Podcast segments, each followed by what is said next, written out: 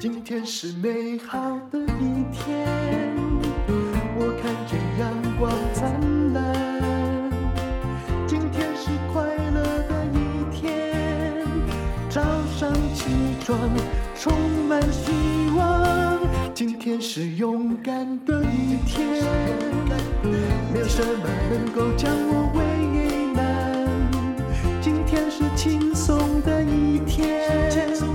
今天又可以，今天又可以好好吃个饭。欢迎收听人生实用商学院。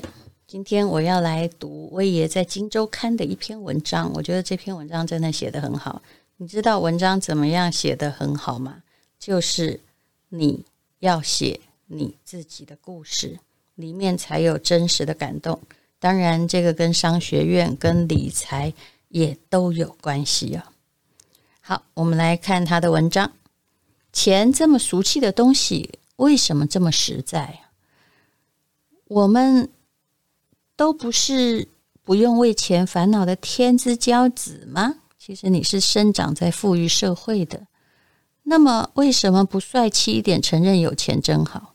不过说真的。在我的 FB 下面，不管我在发什么，我真的很讨厌有人写有钱真好，因为我都知道那是一种挖苦。他就把它归类为，比如说，呃，我可以自己一个人去吃一顿也不算大餐的大餐，他就写有钱真好。这难道是你做不到的吗？就是舍不得，还有舍得，还有享受与不享受，如此而已。好，我们来看威爷的文章，免得我自己话讲太多。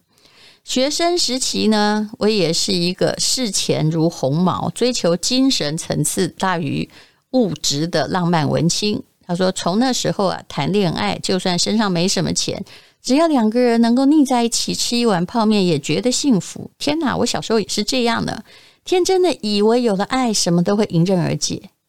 可是对象的爸妈不以为然，手边的信用卡账单也不会对我手下留情哦。一个连自己都养不好的穷小子，拿什么给人家幸福啊？这是事实啊。嗯，当你是一个浪漫少女，跟当你升格为丈母娘的时候，你看着世界的眼光一定不一样。威爷说，出社会之后，我遇过两种人：一种叫只要提到钱就非常鄙视不屑，在他们眼里钱是俗气的东西；第二种叫不缺钱。这种背景好，只需要谈梦想，其他都有人买单，从来没有为缺钱烦恼过。嗯，他讲的这种人，我也遇过。嗯，真的是幸福。嗯，另外一种就是人生还没有碰上大事的人，这种人自认为是小清新，钱够用就好，何必汲汲营营讲钱呢？我以前也属于这类人，心里想着岁月静好，只要有一些小确幸就满足了。人呢，要经历过一些事情，才会有体悟和改变呢。我也说，我小时候啊，卖过白老鼠，摆过地摊，开过活动公司，但这些不像，不叫做创业，只是年轻时不务正业，就是斜杠弄点钱的玩票行为。二十五岁之前，我压根没有认真看过创业这件事。二十五岁，我还是个刚进媒体圈的菜鸟，什么都不懂。有满腔的抱负，想要闯出一片天，才正打算在职场上一展抱负的时候，有天晚上，我爸爸忽然在用餐的时候昏迷了。突如其来的意外让我的人生产生了巨变。本来挺开心的，觉得工作三年只是为了要存点钱到日本留学，可是意外之后，紧接着面临的就是。爸爸送院，脑部开刀住院，开刀失败，复健跟家变。脑部手术之后，我爸爸始终没有康复。妈妈每天都守在病床旁，我一有空就到医院陪他们，几乎忘了自己还有其他的梦想和抱负。真的是孝顺的孩子。可是因为医院的一句“有其他人在等床位”，还没有康复的爸爸，硬生生被院方要求。立刻办理出院，这是一个现实的社会啊！没权没势没人脉的弱势者、边缘人，没有捷径，只能乖乖按着规矩走，没有商量的余地。而我妈是以夫为天的传统女性，二十一岁从泰国嫁来台湾，她的感情生活都依赖着可靠的老爸。我记得他们每天都会手牵手一起在河堤散步。少了爸爸握着的手，就像是世界的末日到了。那种失落，我能够感同身受。忧郁症是一个恐怖的黑洞，那股强大的吸力，身边的人想拉都拉不出来，绝望无力。妈妈后来还是选择先走一步。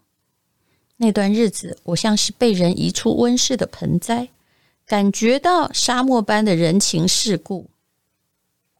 现在回想起来，有点遗憾。如果我当时能够有钱、有点社会地位，我爸应该可以继续安心的待在医院里吧，就不会发生这样的意外了。身为一个小职员，我只能蜡烛两头烧的兼顾家庭和工作，但我当时真的太渺小了。公司主管因为我常请假，影响到部门同事的权益，希望我能主动离职。我只能乖乖的照办，没有能力反抗。说真的，我还真的没有听过威爷这么说过。到这篇文章，我才知道他面临过家庭的变故。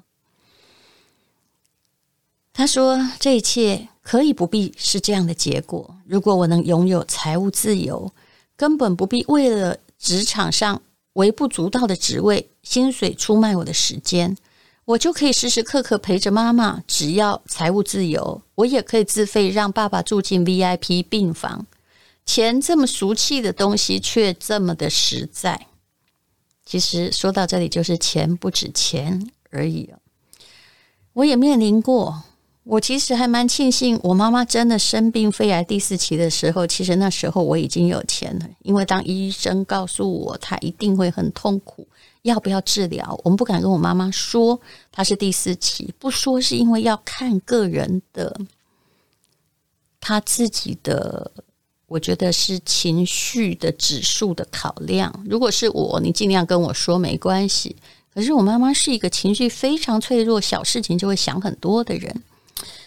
那时候我们就跟他说是肺癌，但是中期。因为你告诉干嘛告诉他是末期呢？末期的存活率五年大概不到四趴，何况他年纪大了。可是为什么我庆幸他比较晚生病？因为那时候我是有钱了。第一批为了要让他感觉到比较好的 T 细胞之类的干细胞的疗法，那时候并没有给付我，我直接付掉了现金八百万的时候，我那时候。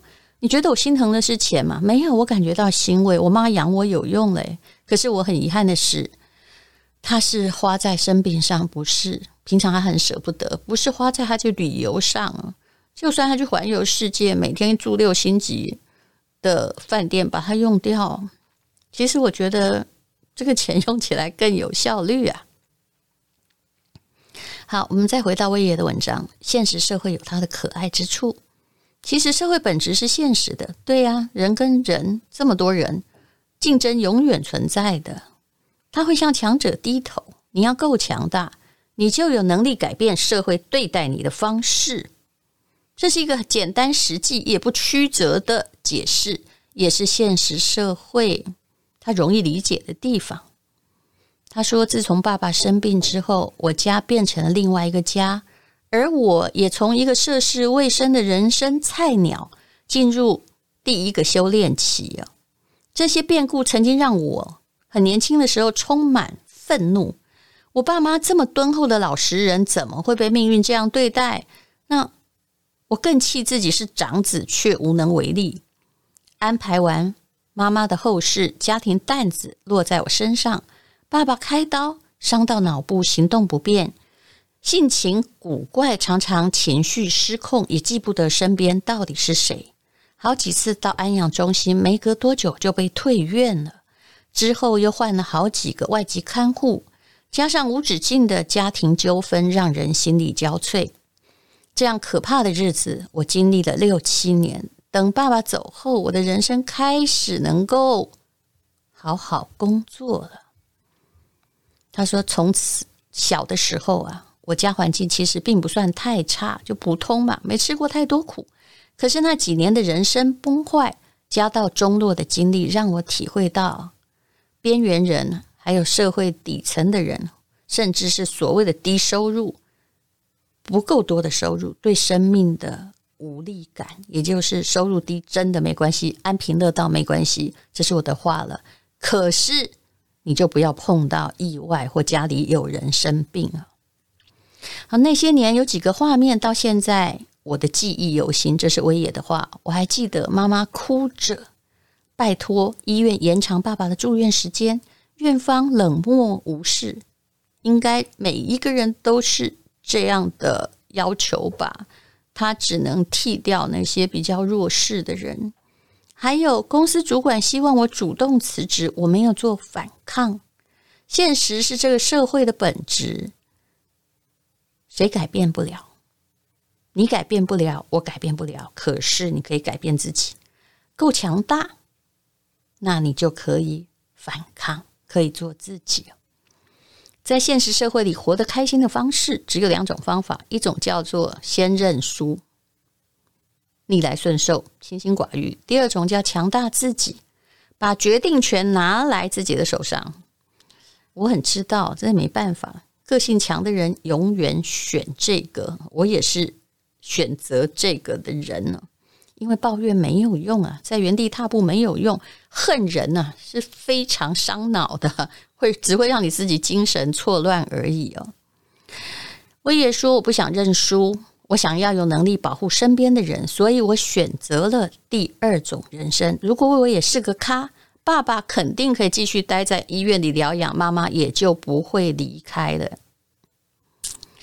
这也让我想起我母亲过世那段时间，她其实是真的可以住头等病房。虽然我真的不想把我孝顺放在呵 呵治疗爸妈的生病这个地方，可是至少她没有过着完全没有品质的生活，甚至我还有能力。拜托一下，医师说可不可以不要让他等那么久？当然，大部分的时候我没有运用特权，因为比我有特权的人更多啊。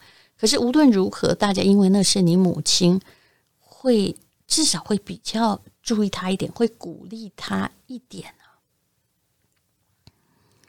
当你有了实力之后，发生的事情会比较不一样啊。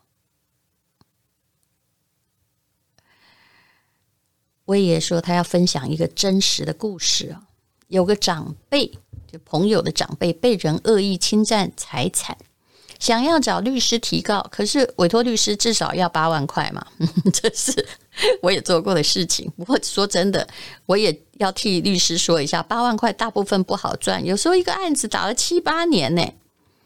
那因为他不想付律师费用，其实人生在第一次都不知道到底要去找哪个律师啊。有的东西其实律师处理了也没用，因为你也告不成。所以呢，他就用另外一种方法到派出所报案。可是这朋友家的长辈只有国中毕业，根本不懂得什么规定。他像人球一样，在几个派出所被推来推去，白忙一场。后来呢，我也就帮忙他，觉得他的证据很充足，只要提告就能够成立。可是。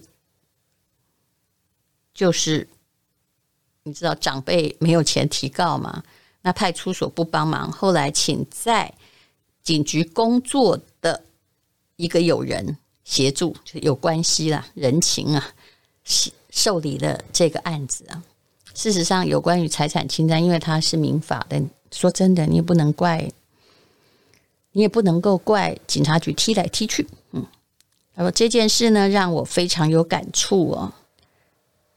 可是，无论如何，你应该要先学会保护自己，而保护自己，你要选择对的方式。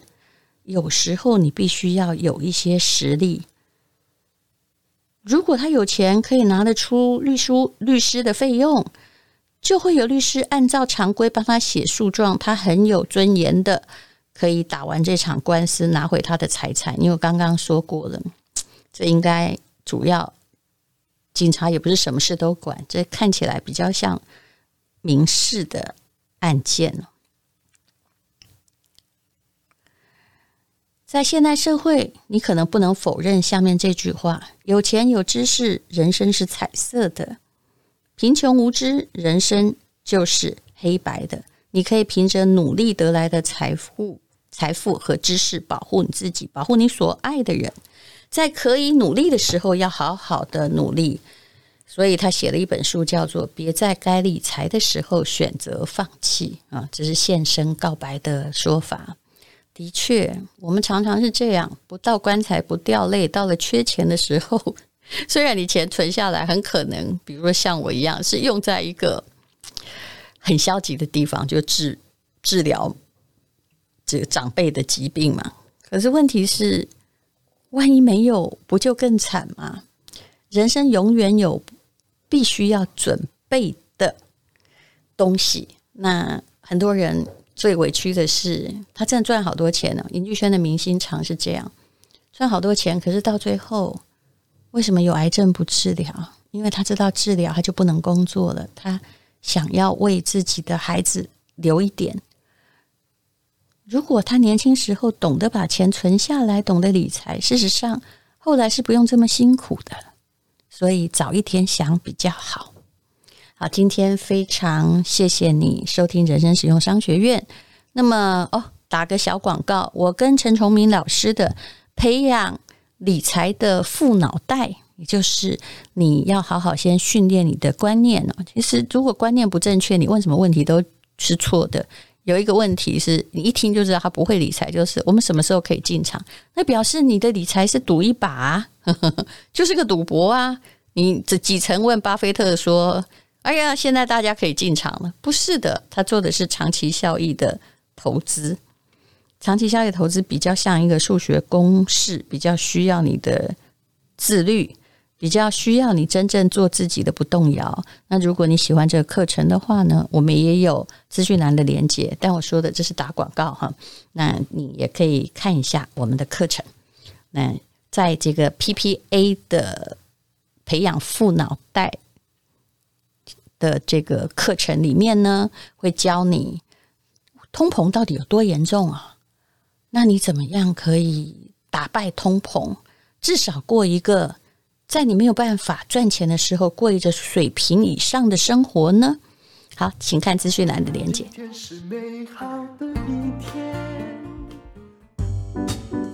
这是广告，理财的观念如果不正确，就算你赚一票，后来也都会还回去的。没有人想要辛苦一辈子，望着高涨的物价，现在通膨已经很确定了，房价也已经涨了，叹气也没有用。投资理财是每一个人的生存能力，不管你赚多少钱，我希望每个人都可以从为五斗米折腰的困境中解放出来，过不一样的人生。虽然你现在很辛苦，可是以后。你会有足够的钱，让你的心里很安稳，让你的家庭整个财务健康。跟时间拼搏是理财的很大的重要要素。投资观念很重要，投资自己也是很好的投资。那么陈崇明还有吴淡如培养富脑袋的理财必修课，请看资讯栏的连结。